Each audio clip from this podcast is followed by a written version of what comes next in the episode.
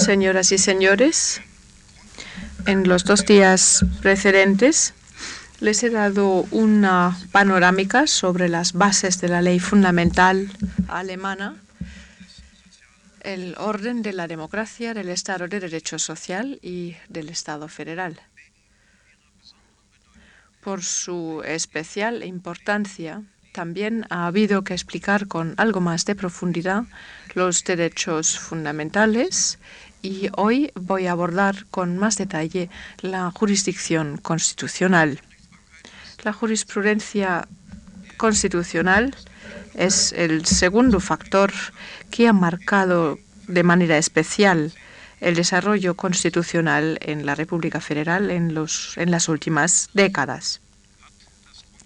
Con el Tribunal Constitucional, la ley fundamental dispone de un órgano del poder eh, jurisdiccional con un número de competencias en el ámbito de la dirección del Estado Suprema eh, desconocida hasta ahora. Y de esta forma se ha producido una modificación básica en el sistema tradicional de la división de poderes. El Tribunal Federal Constitucional es un tribunal independiente frente a todos los demás órganos eh, constitucionales.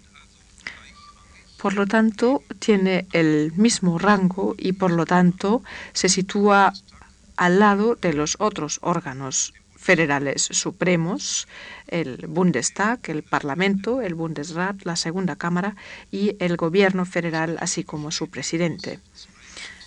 El tribunal se compone de dos salas, cada una de ellas equipada con ocho magistrados que a su vez son elegidos por un mandato de 12 años sin posibilidad de ser reelegidos.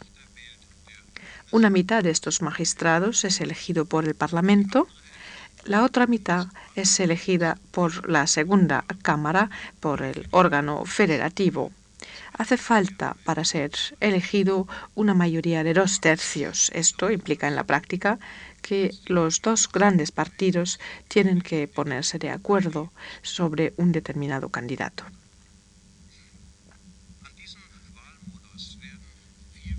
Hay muchas especulaciones en relación a este modo de elección. Muchas veces se ha criticado este sistema diciendo que crea una relación proporcional a la proporción de los partidos en el Tribunal Constitucional y que este factor se convierte en un factor decisivo en las decisiones. Esto no es así de sencillo. Desde luego es cierto que hay magistrados que forman parte del Tribunal Constitucional, que son miembros o incluso militantes conocidos de partidos políticos, pero también los hay que no forman parte de ningún partido político.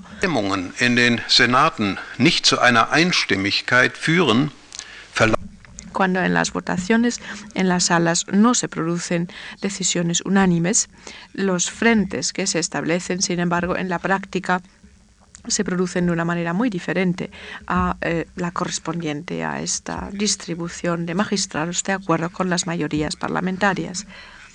Las competencias del Tribunal Constitucional sobrepasan ampliamente las competencias que les adjudicaban constituciones anteriores. En base a la experiencia del fracaso de la Primera República Alemana y siguiendo el ejemplo del Supreme Court de los Estados Unidos, la ley fundamental ha ampliado la jurisdicción constitucional en una manera desconocida hasta ahora.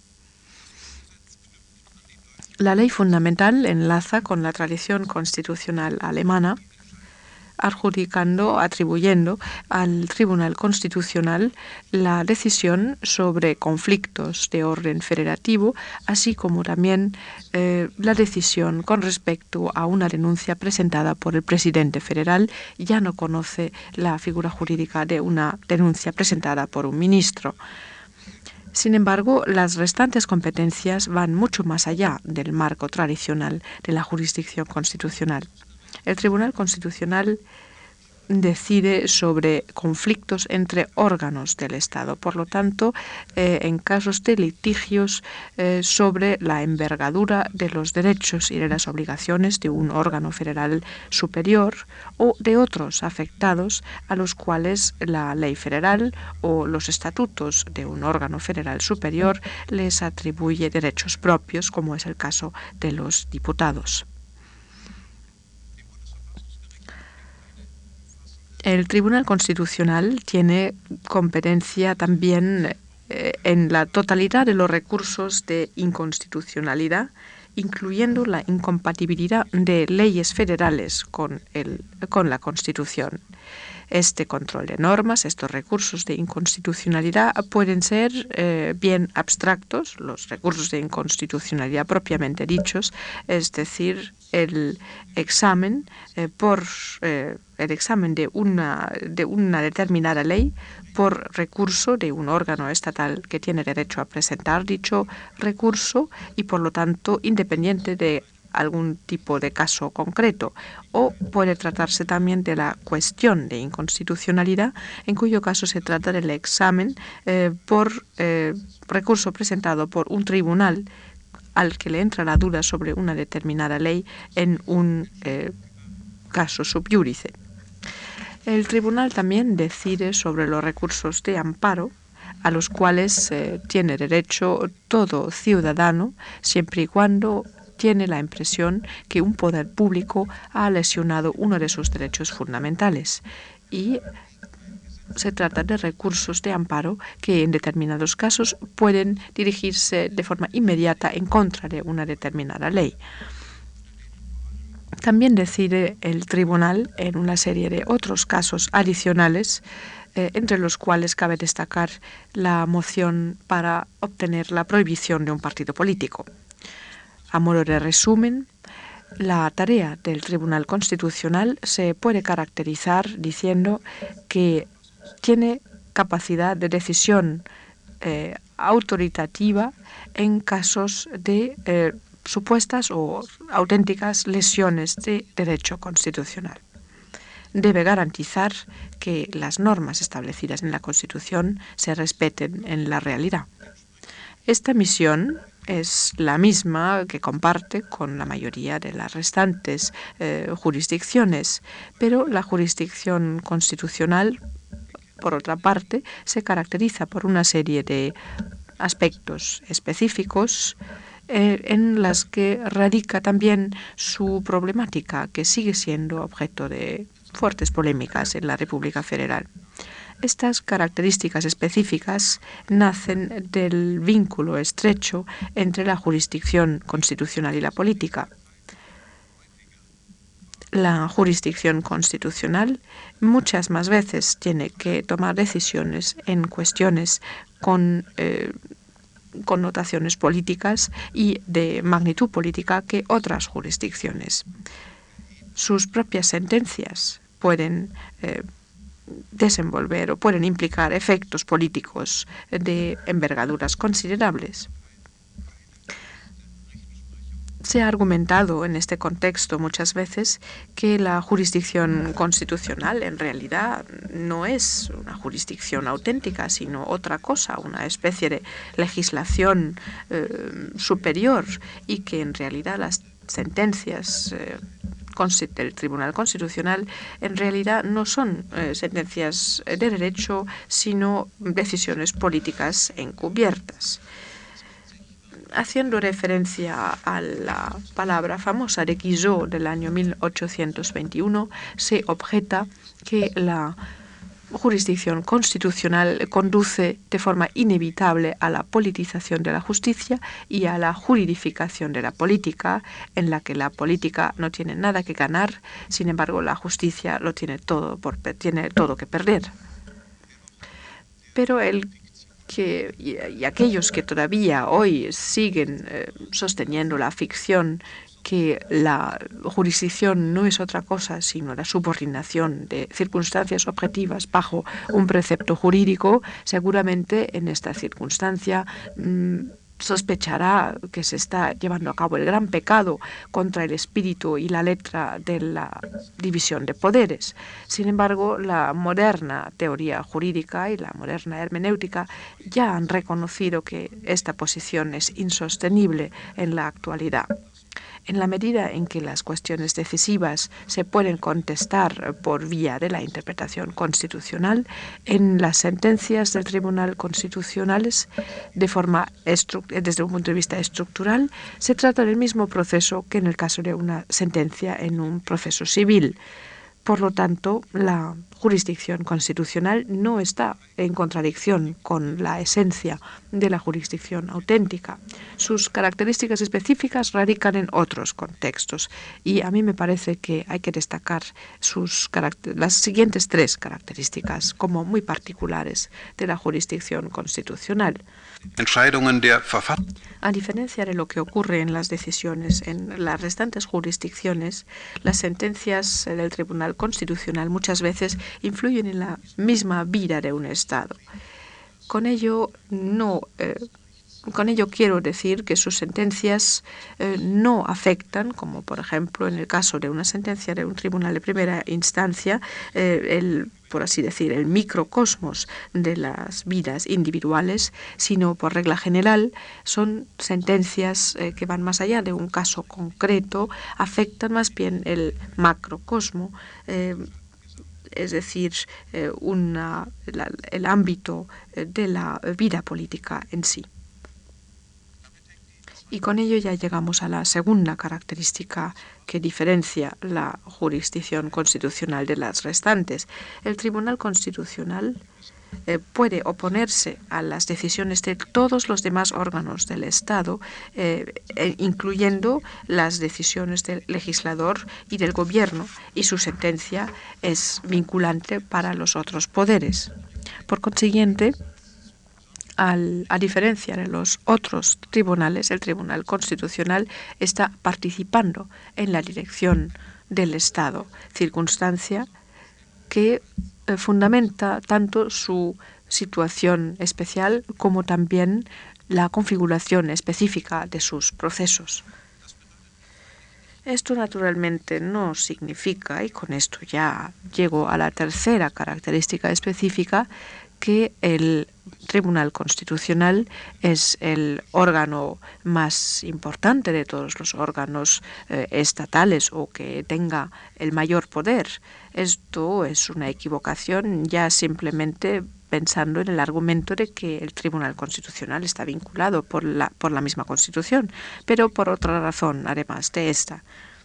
El Tribunal Constitucional no representa ningún poder político real, a diferencia de los gobiernos o del Parlamento, que son los foros donde las fuerzas políticas relevantes actúan, sobre todo los partidos políticos.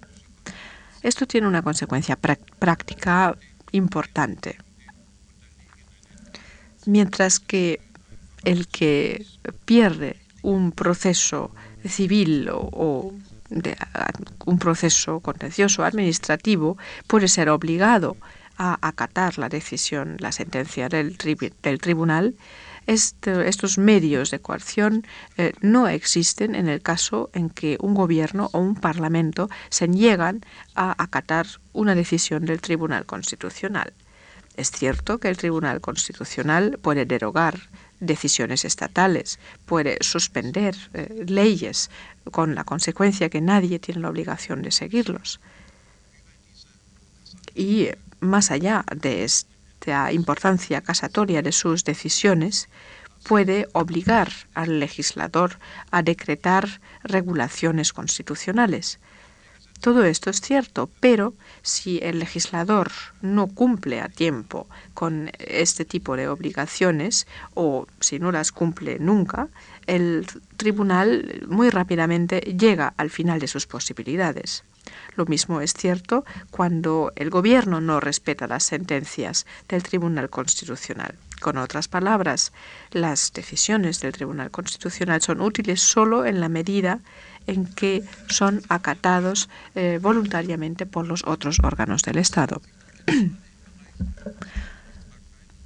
aquí queda patente justamente en el ámbito de la eh, jurisdicción constitucional que derecho constitucional siempre tiene que garantizarse a sí mismo que no existe ninguna instancia capaz de obligar al respeto frente a la Constitución desde fuera. Estas características son las razones de una situación que casi se podía calificar de paradójica y que consiste en que el Tribunal Constitucional, por una parte, puede oponerse a los responsables de la legislación o del gobierno y que en este sentido eh, puede dar la impresión de ser el órgano más poderoso del Estado, pero que por otra parte su eficacia no se basa en ningún otro, en ningún otro fundamento, sino en el respeto voluntario de sus sentencias justamente por eh, los gobernantes, es decir, por los eh, que ocupan los eh, cargos de poder político. Esto explica la razón por la que la relación entre los que controlan y los que son controlados en este caso no es una relación unilateral, sino recíproca. Para el Tribunal Constitucional no solo se trata de controlar y de decidir, sino también se trata de aportar, de hacer su propia aportación a que estas decisiones se acepten y se respeten. Dado que el propio tribunal carece de poder político, solo puede lograrlo mediante la fuerza de convicción inherente a sus argumentos y, por lo tanto, eh, también cuestión de la capacidad de crear consenso en torno a sus decisiones. También es eh, cuestión de su prestigio, de la autoridad inherente al Tribunal Constitucional como institución que solo es capaz de generar a base de una práctica prolongada que recibe una valoración positiva. Y eh, finalmente, el respeto a sus decisiones también depende del respeto a los límites de la jurisdicción constitucional. Cuanto mejor se respetan estos límites, más fácil va a ser evitar eh, casos conflictivos en los que justamente puede correr peligro esta base decisiva del respeto voluntario. Yo ahora quisiera describir con algo más de detalle estos límites de la jurisdicción constitucional. Se pueden diferenciar, eh, se pueden establecer cuatro tipos eh, de límites en este sentido. Por una parte, eh, límites reales, fácticos, límites de la justiciabilidad, límites institucionales y límites funcionales. Lo que yo quisiera calificar de límites fácticos está en estrecha relación con lo que acabo de decir, porque un último límite de la jurisdicción constitucional consiste en un no respeto a las sentencias del tribunal. Este límite, sin embargo, no es una frontera fija, sino está eh, relacionada con una serie de otros factores, entre otros de la polarización política.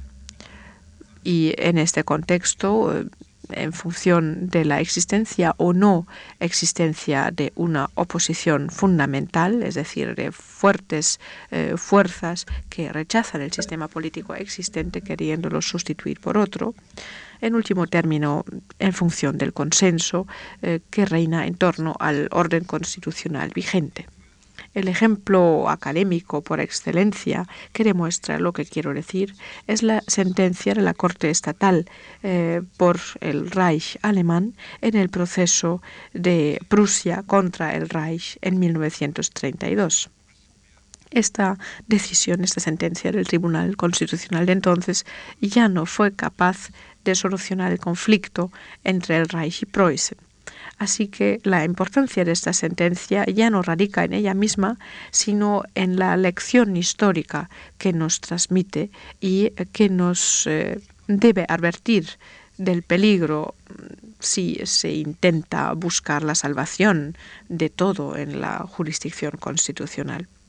Los conflictos políticos solo pueden ser resueltos mediante una sentencia del Tribunal Constitucional cuando son conflictos que no tienen una profundidad excesiva y que no ponen en duda el consenso básico sobre el orden constitucional establecido.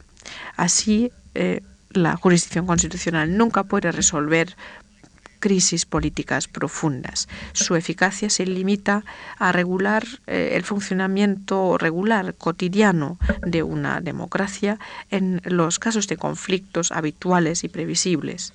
Si el Tribunal Constitucional cumple con esta misión de forma continua, puede eh, contribuir básicamente, decisivamente a la prevención de conflictos más serios. Pero una vez que estos surgen, eh, no puede garantizar la supervivencia. El tribunal, al igual que la misma, la jurisdicción constitucional, al igual que la misma constitución, no representa ningún, ningún seguro de vida político.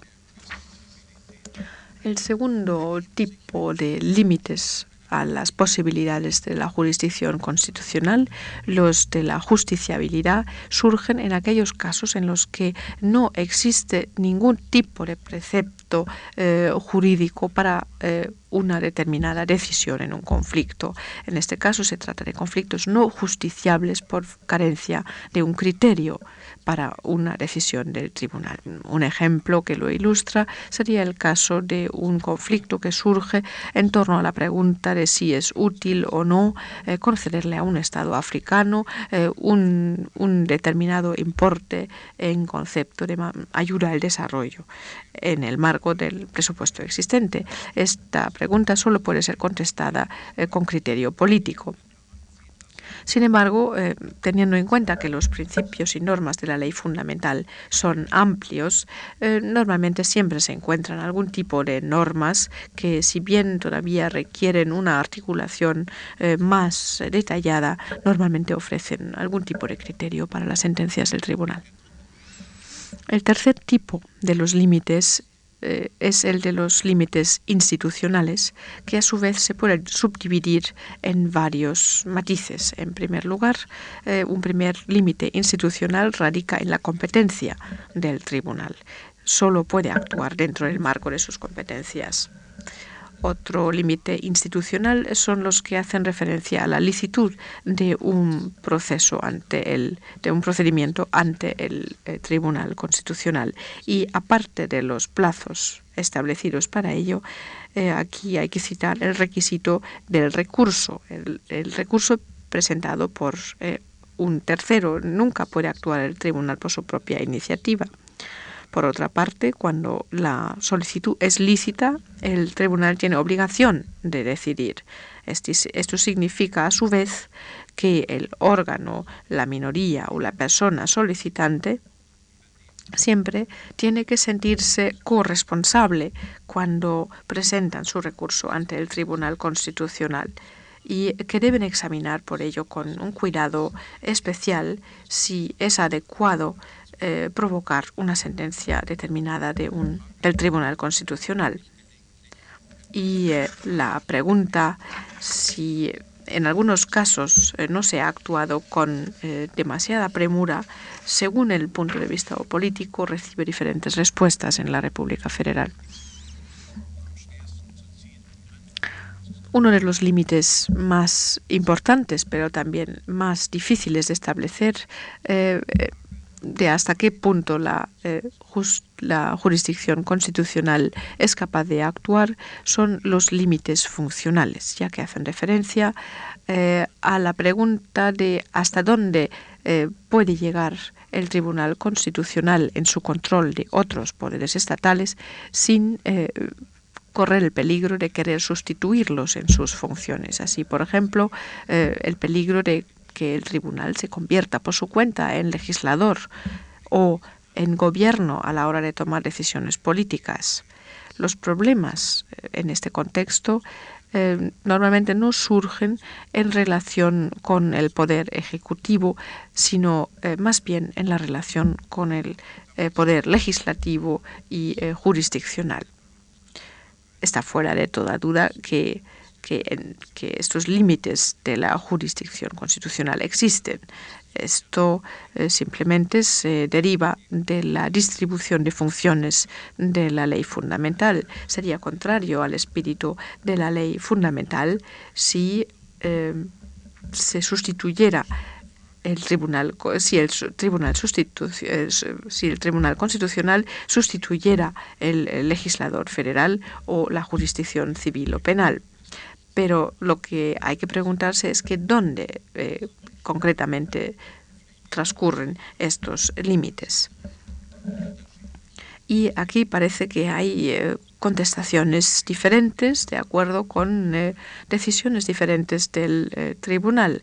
Existen sentencias del Tribunal Constitucional en los que el tribunal eh, se ha concedido una competencia muy amplia frente al legislador, mientras que en otros casos ha sido mucho más prudente. Ahora bien, la, medida de esta prudencia o no prudencia, desde luego, no está eh, dejada al libre albedrío del tribunal, sino se trata de eh, basarse en principios eh, que pueden sostenerse frente a crítica racional y que ayudan a establecer estos límites. Sin embargo, aquí estamos ante una tarea que todavía está pendiente de sus últimas consecuencias, pero la jurisdicción ya ha desarrollado una serie de puntos de vista que muestran que hay posibilidades de desarrollar criterios eh, determinados e inteligibles para eh, o a los que se tiene que atener la magnitud de la actividad de control del Tribunal Constitucional en cada caso. Son criterios mm, que ahora con la premura de tiempo no puedo eh, desarrollar con más detalle, pero eh, en su conjunto generan una cierta reserva eh, con respecto a la pregunta de hasta qué punto la decisión última debe estar en manos del poder legislativo o ejecutivo. El Tribunal Constitucional, en su jurisdicción llevada a cabo hasta ahora, ha sabido eh, sustraerse a los peligros que mm, derivan de, una, de un exceso de competencia por su parte. Después de una serie de años eh, iniciales críticos, hoy en día eh, goza de un alto prestigio y de gran confianza en la población. Pero esto también tiene inconvenientes. El buen prestigio del tribunal eh, crea la tentación de dejar que tome las decisiones menos populares. Hoy en día, en muchas ocasiones, las disputas duras y profundas políticas eh, no desembocan en una decisión por mayoría parlamentaria, sino muchas veces tan solo se resuelven en una sentencia posterior del Tribunal Constitucional. También las competencias amplias del Tribunal eh, pueden sugerir la posibilidad de una huida de las fuerzas políticas de su propia responsabilidad pero eh, estos eh, siguen siendo casos aislados y no ofrecen un criterio para establecer un una valoración suficiente eh, sobre la jurisdicción constitucional. La poca importancia que hasta ahora ha tenido este peligro se desprende de las siguientes cifras. En los escasos 37 años de su existencia ante el Tribunal Constitucional se eh, llevaron a cabo 71.136 eh, juicios. 67.834 de los cuales eran recursos de amparo. 68.940 eh, procesos eh, se han cerrado, 65.859 de ellos recursos de amparo, de los cuales, dicho sea de paso, 917, eh, es decir, el 1,39%, ha sido decidido favorablemente. Estas cifras ilustran que la misión y el trabajo verdaderos del Tribunal Constitucional eh, no radica en la decisión muy ocasional de cuestiones políticas espectaculares, sino que se sitúa más bien en el trabajo cotidiano del tribunal, que eh, desde luego no crea grandes titulares en un momento dado, pero cuya importancia es eh, muy importante a largo plazo. Y es este trabajo cotidiano que ha conducido a la posibilidad del desarrollo y de, la importancia mm, de, la que los derechos fundamentales gozan en la actualidad. A saber que estos derechos fundamentales marcan y orientan todos los ámbitos de derecho en la vida de la República Federal, incluyendo el derecho privado, que tienen un peso eh, inédito hasta ahora en la historia alemana y eh, que eh, con independencia de todas las diferencias que pueden existir entre el derecho constitucional y la realidad, no cabe duda de que la Constitución en su conjunto juega en la vida estatal un papel como nunca en la historia alemana y también de una magnitud desconocida en muchos otros países. Todo ello se basa en la existencia y en la eficacia práctica de la jurisdicción constitucional sin perjuicio de críticas justificadas eh, en determinadas eh, sentencias individuales. Desde luego, creo que no se puede decir que el Tribunal Constitucional eh, ha fracasado en cuanto a su misión principal. En una época en la que eh, los aspectos humanos sufren especiales peligros y eh, también están en peligro la libertad y la autodeterminación, me parece que ha hecho una contribución importante al mantenimiento de los mismos. Al final de mi charla sobre la ley fundamental y su importancia en las cuatro décadas de su existencia, eh, yo ahora quisiera analizar eh, cómo se puede valorar este desarrollo, cuáles son los efectos que la jurisdicción constitucional eh, ha tenido y cuáles son los efectos que se esperan de ella para el futuro.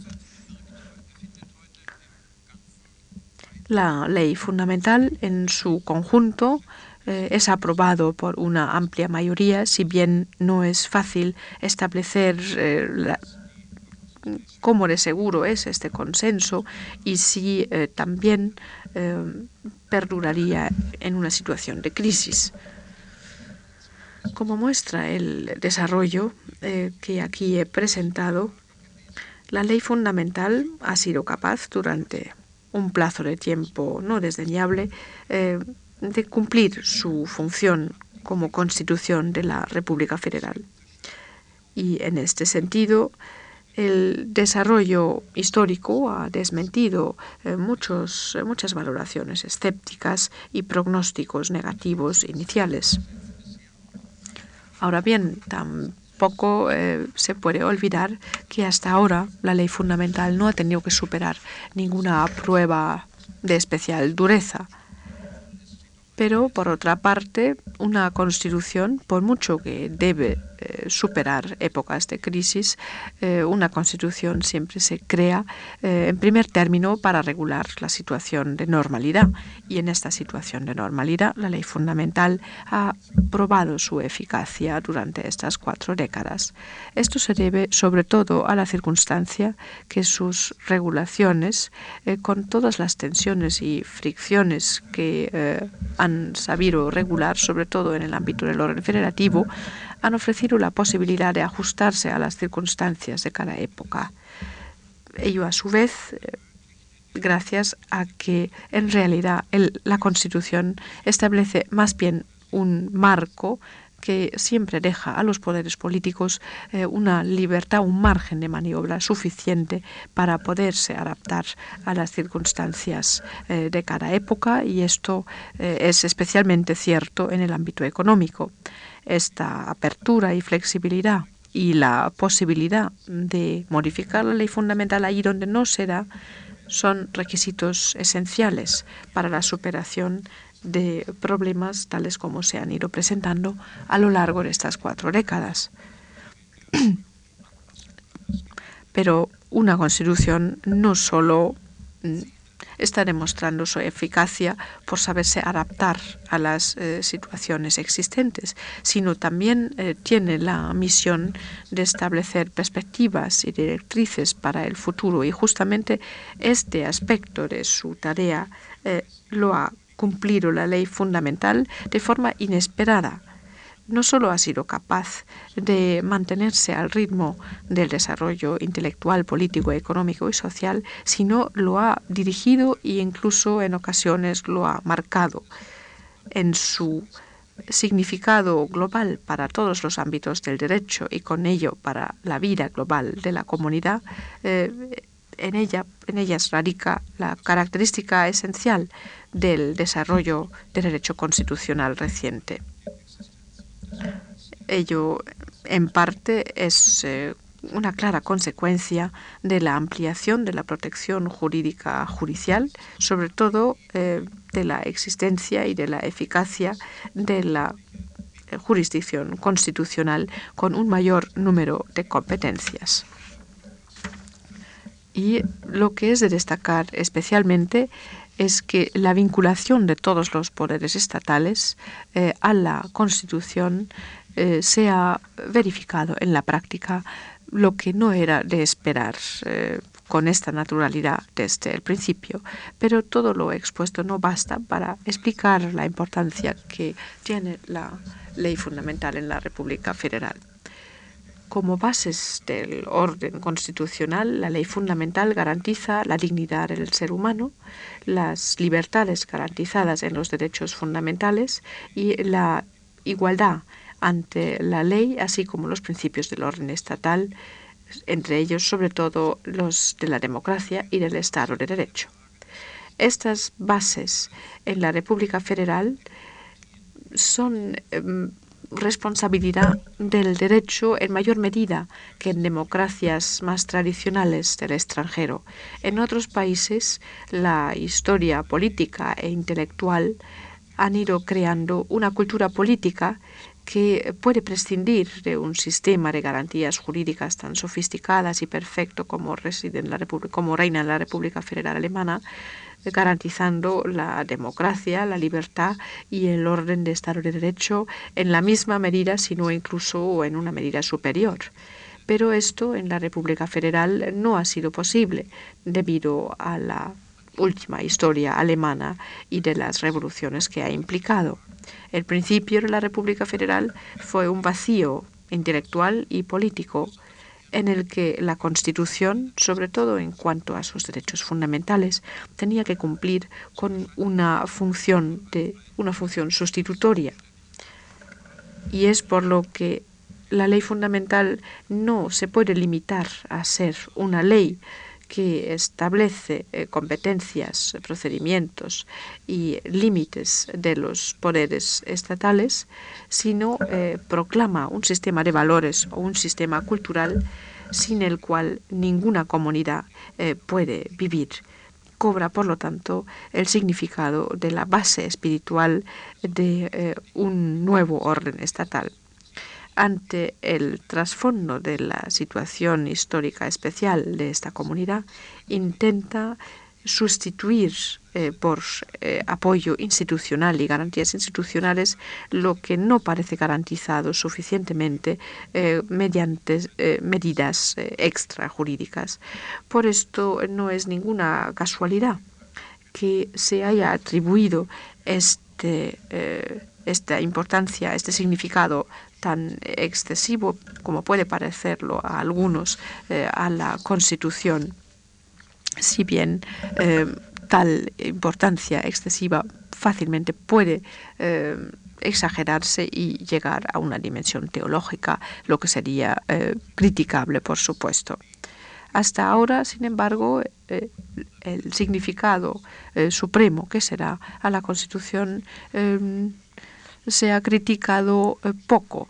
En la crítica que se ha hecho, sin embargo, no se trata tanto de una crítica del orden constitucional y de sus mismos principios, sino más bien eh, se trata de una crítica de determinados desarrollos políticos, sociales y económicos en la República Federal, ya que se hace la objeción de una política eh, excesivamente conservadora y restaurativa eh, debido a esta, eh, a esta exagerada importancia de la Constitución. otros, en cambio, opinan que de no ser así, corremos peligro de ver cómo se disuelve el orden de derecho, el orden de Estado de Derecho una oposición fundamental en cuanto a diferencias ideológicas que en muchos otros casos en otros países o también en la historia de la, Alemania ha sido la responsable de una crisis es eh, una circunstancia que en la República Federal no se ha conocido en ninguna fase de su desarrollo. La protesta apasionada de partes de la generación joven en los años en torno al año 68 em, ha sido una eh, protesta no, no directamente dirigida contra la Constitución, sino más bien contra todo el sistema. Se ha derrumbado muy rápidamente y eh, ha cedido a una generación de jóvenes más bien apolíticos.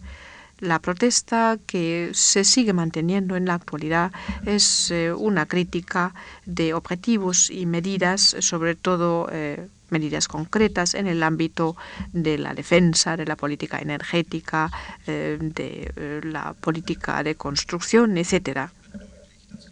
Esto muestra que la Constitución en realidad solo puede sustituir hasta cierto punto los requisitos extrajurídicos para la garantía de la democracia.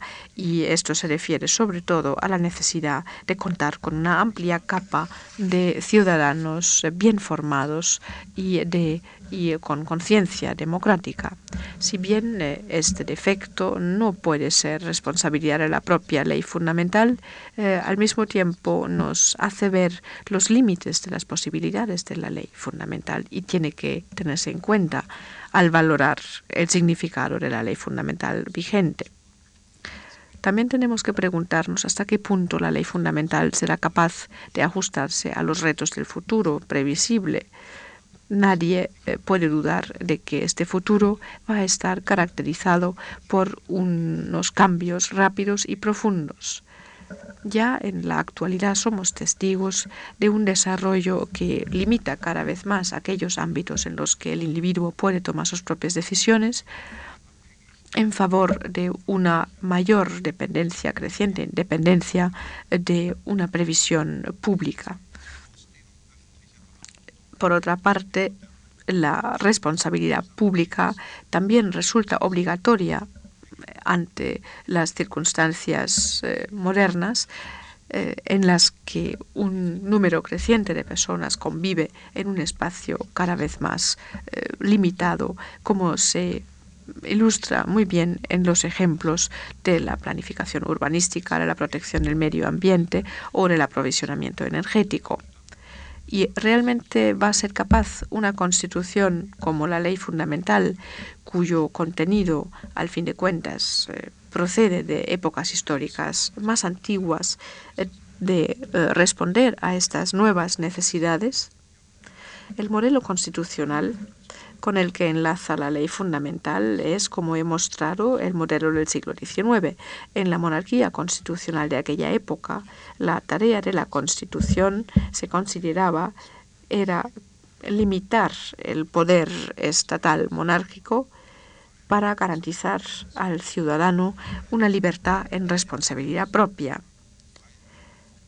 En aquella época, libertad se eh, libertad era libertad de la intervención estatal, es decir, eh, una limitación eh, del ámbito de influencia estatal. Sin embargo, en el estado de la actualidad, un estado del que se espera que dirija, que dé prestaciones y tome medidas preventivas, la situación es muy otra. Ya no se trata exclusivamente de limitar un poder estatal ilimitado, sino ahora se trata de eh, constituir un poder estatal democráticamente legitimado y por ello, desde un principio limitado, y mantener este poder capaz de funcionar en el proceso político. Pero no solo se trata de esto, sino se trata de garantizar libertad también en las circunstancias modernas.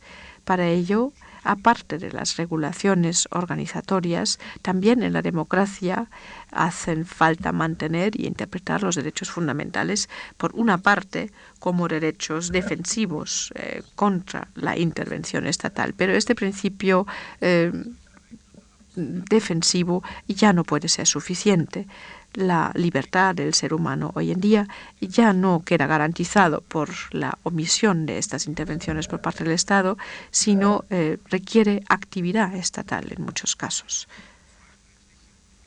Un orden libre y justo ya no se crea eh, de forma casi automática eh, por la división del poder estatal y su abstinencia frente a un ámbito social autónomo, sino esta libertad tiene que crearse de forma activa.